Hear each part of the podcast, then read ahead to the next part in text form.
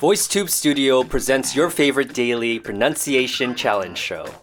Join us now and improve your English and speaking skills. My name is Hubert, and you're listening to VoiceTube's Pronunciation Challenge.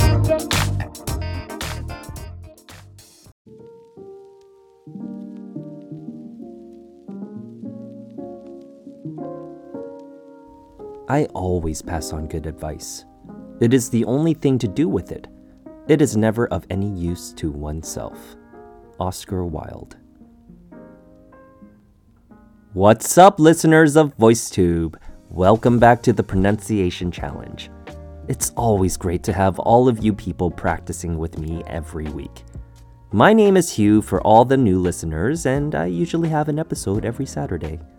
Again, for the new listeners, we are introducing a new course from VoiceTube in which we present everyday situations to you listeners and teach you how you can use some of the phrases used in the video.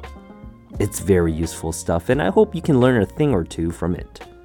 With today's episode, we are teaching you how to ask people for advice. I'll talk about a phrase used in the video after the featured sentence. Today's featured sentence Americans, on the other hand, like to be very direct to get to the point while avoiding criticism and conflicts. I'll say that again. Americans, on the other hand, like to be very direct to get to the point while avoiding criticism and conflicts. Okay, now time for the pronunciation tips. For the first word, we have Americans. Four syllables. The first syllable, uh, simply has a short A sound. Mir sounds like ear, like the body part with an M in front. With ri, this is where many people make the mistake of saying re. It's not a long E sound. Make sure to say the short I sound here. Can sounds like the word can, like, can you please get me a cup of coffee? Next up, we have criticism. Four syllables. Cri has a short I sound, T has a short U sound, and S has another short I sound. The last syllable, sim, sounds like sim, like a SIM card. Lastly, we have conflicts. Two syllables. Con has a short O sound.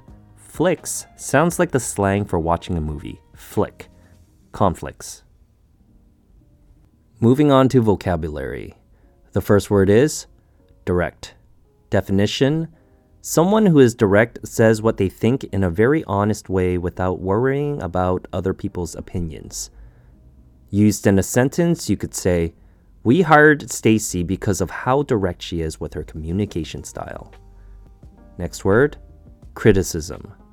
Definition The act of saying that something or someone is bad. Used in a sentence, you could say, One has to be able to take criticism in order to improve themselves. And lastly, conflict. Definition an active disagreement between people and opposing opinions or principles. Used in a sentence, you could say, The local war turned into a large scale conflict. Okay, so let's talk about the differences in communication styles. I don't know if you listeners are aware of this stereotype, but I'll tell you anyway.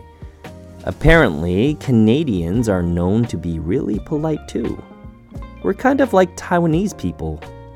We're very polite, but I would say we're a bit more direct than Taiwanese people. Americans, on the other hand, from my experience at least, are known to just let out how they feel. As a Canadian, we tend to say sorry a lot. Even the accent is different between Canadians and Americans. My acting teacher always told us students to stop sounding Canadian. Most of the productions are American, so we have to sound American as well. A big giveaway that the person is Canadian is actually in the way they say the word sorry. Canadians say sorry, and Americans say sorry. Hear the difference? Anyways, I'm a little off track here. We're supposed to be talking about differences in communication. Okay, simply put, sometimes foreigners, including myself, say things that are not what locals in other countries would say. If you travel to a new country, I think it's out of respect that you should do some homework beforehand. I wouldn't want to risk offending someone and ruin their day. Alright, listeners, get those recordings in if you haven't done so yet. Find me on Instagram at HughTran underscore to check out what I'm up to. Until the next episode, see ya.